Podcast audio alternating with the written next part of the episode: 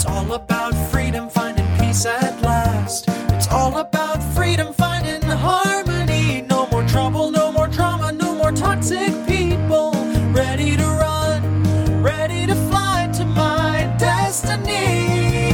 It's all about freedom. Bonjour et bienvenue dans l'émission Détox Parents Toxiques pour une liberté non négociable. Je suis votre hôte Nadia Chirel, coach de destinée. Ma mission de vie accompagner les femmes à se libérer de l'emprise des parents toxiques et à guérir de leur traumatisme d'enfance pour découvrir leur véritable identité et entrer dans leur destinée. Je suis ravie de vous accueillir dans l'épisode 10, Sous emprise de parents toxiques, comment trouver un bon thérapeute. Aujourd'hui, le format de l'émission sera spécial, mais tout aussi intéressant, je vous rassure, dans la mesure où je vais lire plusieurs extraits, dont l'extrait du livre Ta vie enfin sauvée d'Alice Miller qui liste les critères indispensables à prendre en compte pour choisir la bonne thérapeute ou le bon thérapeute.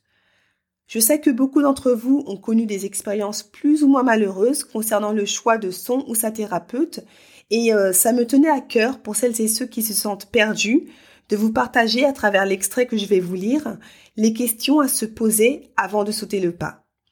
Parce que je ne suis pas thérapeute mais coach, chacun à sa place, le coaching pouvant bien évidemment venir en complément après qu'un travail en profondeur ait été fait auprès d'un thérapeute en cas de grave traumatisme, j'ai volontairement voulu me fier à ce qu'une experte dans le domaine préconisait pour trouver le thérapeute en or.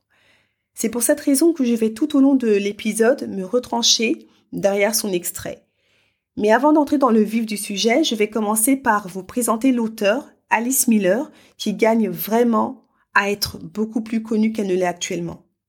Pour ma part, je l'ai connue il y a seulement deux mois, donc bien après que j'ai commencé à me spécialiser sur les traumatismes d'enfance liés aux parents toxiques, et j'ai été agréablement surprise parce qu'en toute humilité, en découvrant ses travaux, je me suis rendu compte que sur euh, les points majeurs, on avait euh, les mêmes révélations, bien que l'on ne soit pas du tout de la même génération ou qu'on n'ait pas le même parcours, même si tout comme moi, elle a étudié la sociologie. Comme quoi ça ne veut rien dire. Seule la vérité compte, même si elle est minoritaire et ne plaît guère à la majorité pour des raisons de convenance, entre autres. Allez, je n'abuse pas de votre patience et je vous partage la biographie d'Alice Miller. Alice Miller est née le 12 janvier, comme moi, 1923, pas comme moi, et décédée le 14 avril 2010.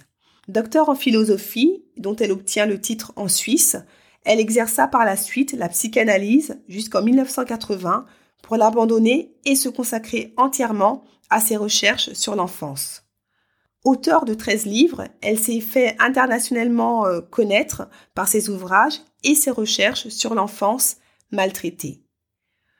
Pour comprendre un peu mieux son univers et la raison pour laquelle elle abandonna pour de bon la psychanalyse, je vais vous lire l'extrait d'un article de Marianne Cuny intitulé Alice Miller, le complexe psychanalytique de l'Oedipe projette sur l'enfant les désirs de l'adulte. Je cite Alice Miller est une pionnière de la psychotraumatologie. Elle fut parmi les premières, les premiers à prendre en compte la parole des victimes et à considérer la pathologie comme la conséquence de maltraitance subie dans l'enfance. Dans un premier temps psychanalyste, ses travaux sur l'enfance maltraitée l'ont euh, amené peu à peu à s'opposer à cette méthode psychothérapique, puis à rompre avec elle en raison de profonds désaccords.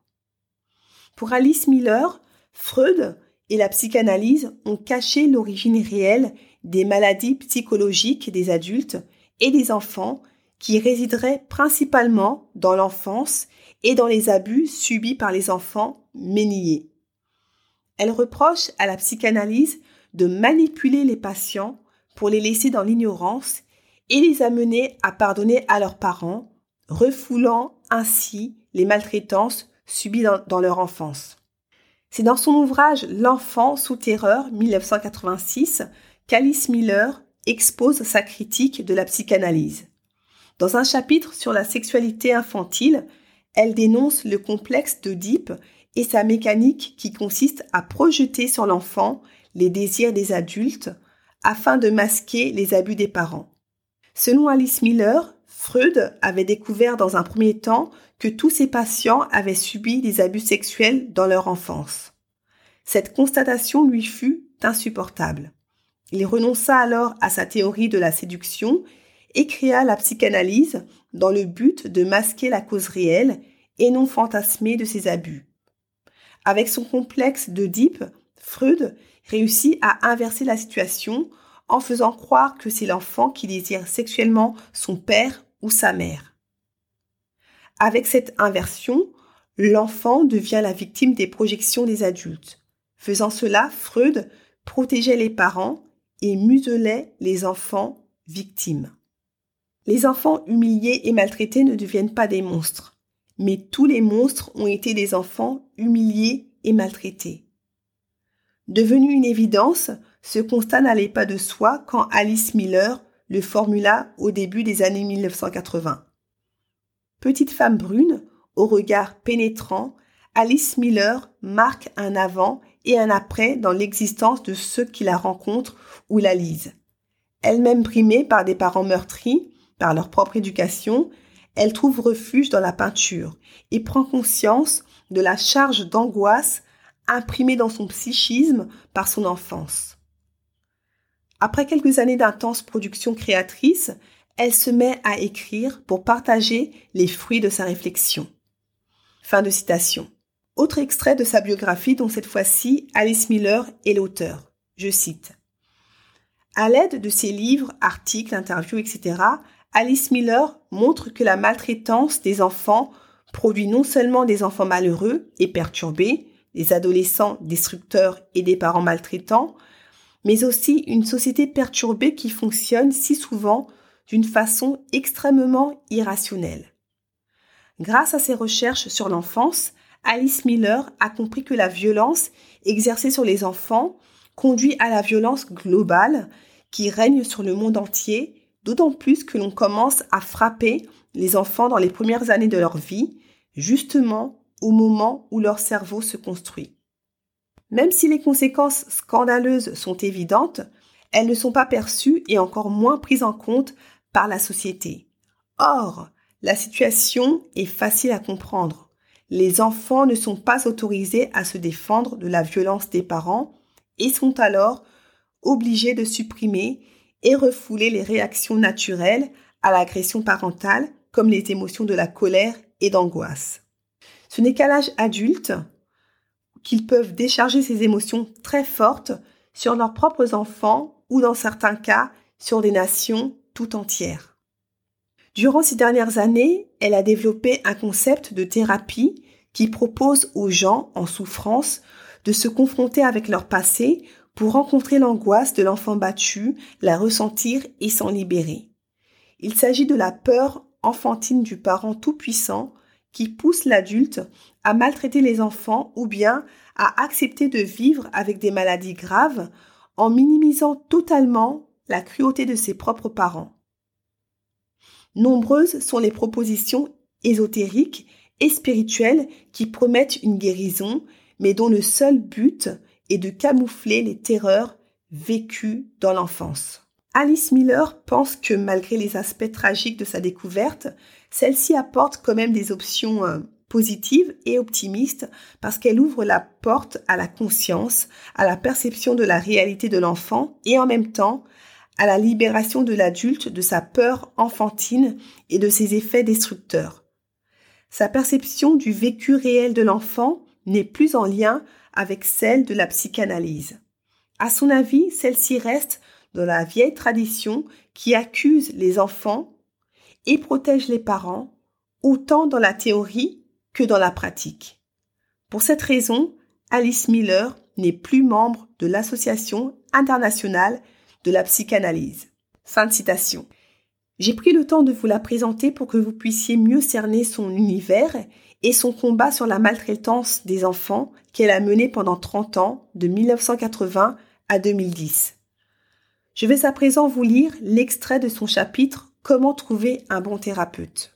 Dans cet extrait, elle se met dans la peau d'une potentielle patiente ou d'un potentiel patient qui serait à la recherche d'un bon ou euh, d'une bonne thérapeute en posant des questions et en y répondant. Je vous lis l'extrait. Je sais combien il est difficile de trouver la thérapeute qu'il vous faut. À mon avis, c'est cependant possible si vous savez ce dont vous avez besoin. Je vais donc tenter de répondre à quelques questions qui peut-être vous encourageront à tester la candidate. Je parle des thérapeutes au féminin, mais cela concerne évidemment les deux sexes. De quoi ai-je besoin pour surmonter ma détresse? Vous avez besoin d'une personne compréhensive et droite qui vous aidera à prendre au sérieux le savoir de votre corps. Une personne qui a déjà accompli avec succès ce même travail sur elle-même car elle a eu la chance de trouver le genre d'aide que vous recherchez. Comment puis-je déceler si la thérapeute est ce genre de personne? En lui posant beaucoup de questions. Cette idée me fait peur, je n'ose pas. Mais pourquoi donc? Quand vous étiez petite, vous étiez probablement punie quand vous posiez des questions, car elles mettaient en péril la position dominante de vos parents. Peut-être a-t-on, souvent, tout bonnement ignoré vos questions ou, au lieu d'y répondre franchement, vous a-t-on raconté des mensonges. Vous en avez beaucoup souffert et craignez à présent que cela ne se reproduise. Il se peut que la thérapeute ne comprenne pas vos questions ou qu'elle déclenche en elle des angoisses et des résistances. Vous pouvez quitter cette thérapeute et en chercher une autre. Vous pouvez détecter euh, les mensonges, les informations douteuses et les résistances. Vous devez prendre au sérieux ce que vous entendez. Si cela vous cause un malaise, il ne faut pas le nier ni espérer pouvoir plus tard changer la thérapeute. Vous n'y réussirez pas. Elle aurait elle-même besoin d'une thérapie et ça, ce ne doit pas être votre problème. C'est vous qui lui versez des honoraires. Je me sens coupable de me méfier. Si je ne suis pas capable de faire confiance, je ne trouverai jamais ce qu'il me faut. Votre méfiance a une histoire et votre besoin d'être personnellement compris aussi. Vos parents et vos éducateurs ont abusé de votre confiance. L'enfant l'a clairement senti, car son corps connaissait la vérité. Il n'a pas pu acquérir de la confiance. À présent, prenez au sérieux les signaux de votre corps. C'est l'enfant bâillonné qui commence à parler et a besoin de votre affection. Si vous ne vous sentez pas bien avec quelqu'un, faites confiance à vos sentiments. Ne les repoussez pas. Essayez de découvrir ce qui vous dérange. Si vous vous sentez vraiment profondément compris par quelqu'un, votre corps vous en informera aussitôt et très clairement. Il va se détendre sans que vous ayez fait le moindre exercice de relaxation. Cela vous encouragera peut-être à poser des questions à la thérapeute. Ce serait bon signe, mais soyez tout de même attentif à ses réponses. Qu'est-ce que je risque si je pose des questions d'emblée? Rien. Vous ne pouvez qu'y gagner? Si la réponse de la thérapeute est hostile ou très incomplète, ou qu'elle se montre sur la défensive, vous pouvez économiser beaucoup de temps et d'argent en vous abstenant de devenir son patient. D'un autre côté, si vous recevez une réponse satisfaisante, vous vous sentirez encouragé à poser d'autres questions. C'est ce qu'il faut faire. Vous pouvez aussi préparer une liste de questions que vous jugez importantes. Que puis-je demander?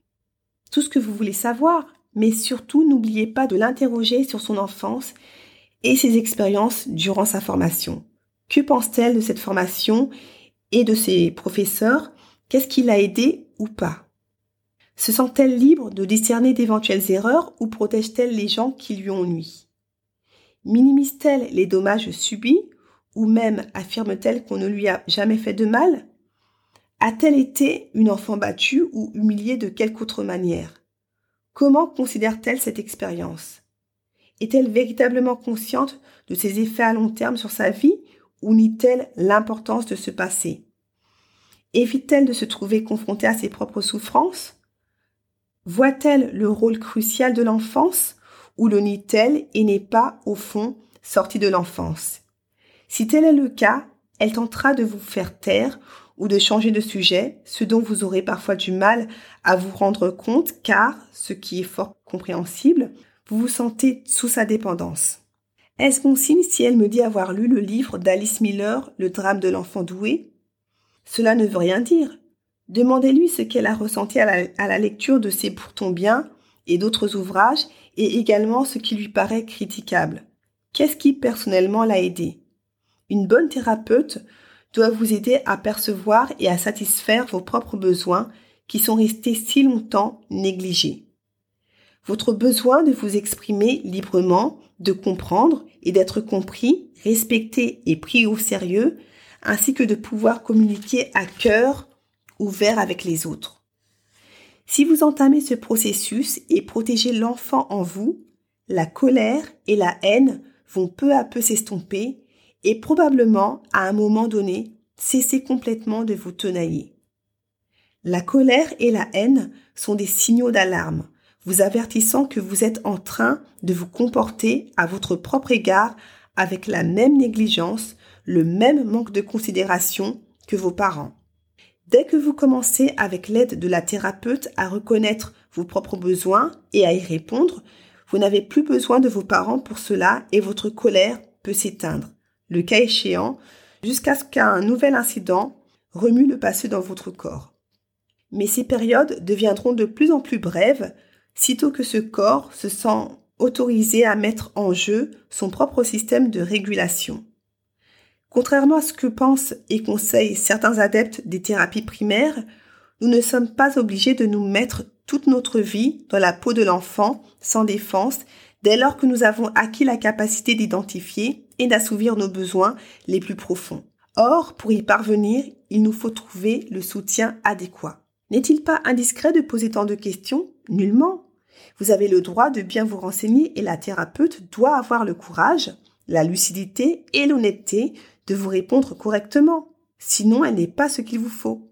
N'est-ce pas chercher un idéal qui n'existe pas? Je ne crois pas. Nous voyons dans certains forums que l'honnêteté, l'attention aux autres, la compassion, le courage et la sincérité existent. Pourquoi ne pourriez-vous attendre ces qualités de votre thérapeute?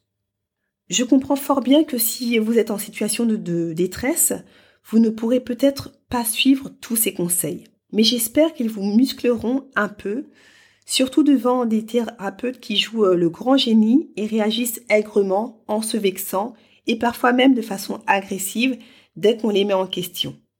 Si vous avez été traité ainsi dans votre enfance, vous risquez de vous laisser intimider et décourager rapidement. Si c'est ce que vous ressentez, demandez un nouvel entretien pour vous faire une opinion. Bonne chance. Fin de citation. Pour terminer, pour celles et ceux qui auraient du mal ou des résistances à quitter son ou sa thérapeute, je vais vous lire euh, le mail qu'une des lectrices d'Alice Miller lui a envoyé ainsi qu'à son assistante Brigitte Auriol. Donc le mail date de 2008. Chère Brigitte, je me permets de vous euh, de venir vous déranger une énième fois. J'ai dit par mail à ma thérapeute que j'arrêtais ma thérapie car celle-ci ne me convenait plus. Voici ce qu'elle me répond. Tu es responsable de ton choix et j'ai envie de t'en féliciter. Cependant, en faisant ça, tu te prives de la relation avec moi, relation dans laquelle tu peux exister et grandir. C'est comme si tu coupais la branche sur laquelle tu es assise. Un paradoxe. Quand je lis ta lettre, je me sens comme toi tu te sens quand tu te parles avec ta mère. Ne pas exister du tout. Me communiques-tu inconsciemment le sentiment que tu vis avec elle? Peut-être tu comprends ce que je te dis ici, dans ce cas, nous aurions encore pas mal de choses à nous dire. Je lui réponds donc que j'arrête vraiment ma thérapie, que je ne me sens plus entendue depuis euh, plusieurs séances malgré mes tentatives pour le lui expliquer, et que ma, sa manière de faire ne me convient plus. Je lui donne l'exemple de mon fils et de. Et voici sa deuxième réponse. Apparemment, tu as encore des choses à me dire, ne serait-ce pour terminer ta thérapie avec moi comme il se doit. Mais je ne suis pas OK avec un, un échange électronique et impersonnel. C'est pour ça que je ne lis pas ta longue lettre et ne te réponds pas par mail. Par contre, je suis prête à t'écouter et reprendre euh, un rendez-vous avec toi. On dirait que cette thérapeute si gentille, tant que je me comportais comme elle le voulait, devient dure et cassante maintenant que je me rebelle et souhaite prendre mes distances avec elle.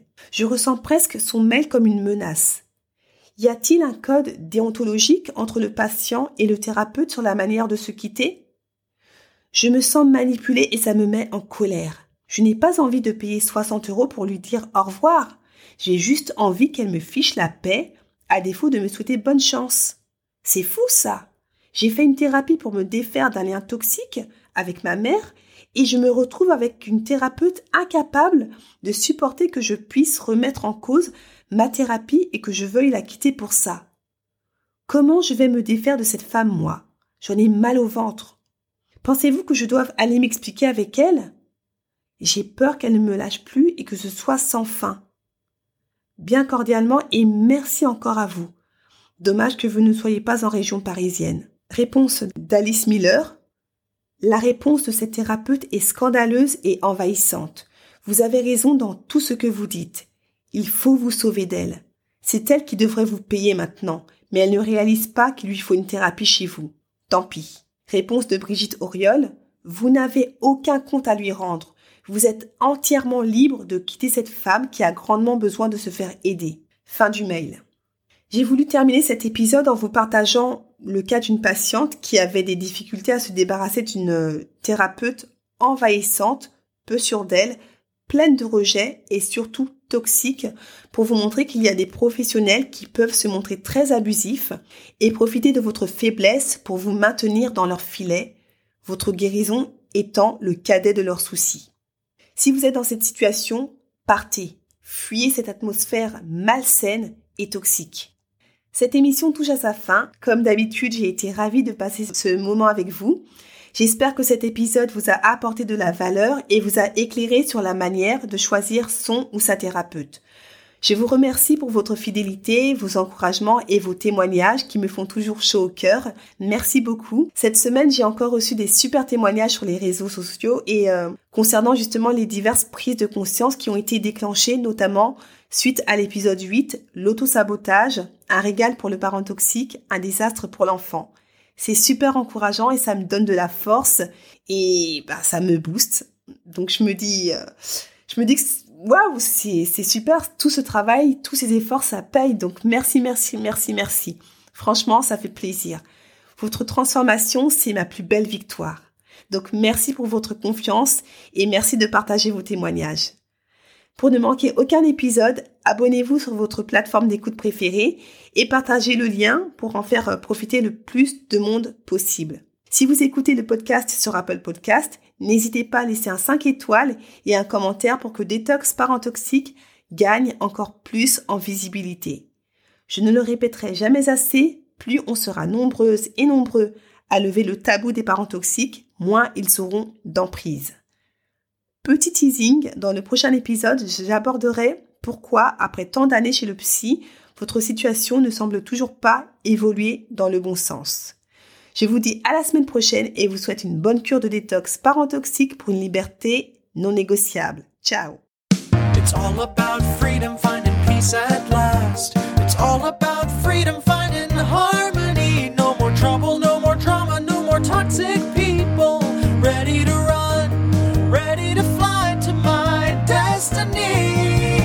All about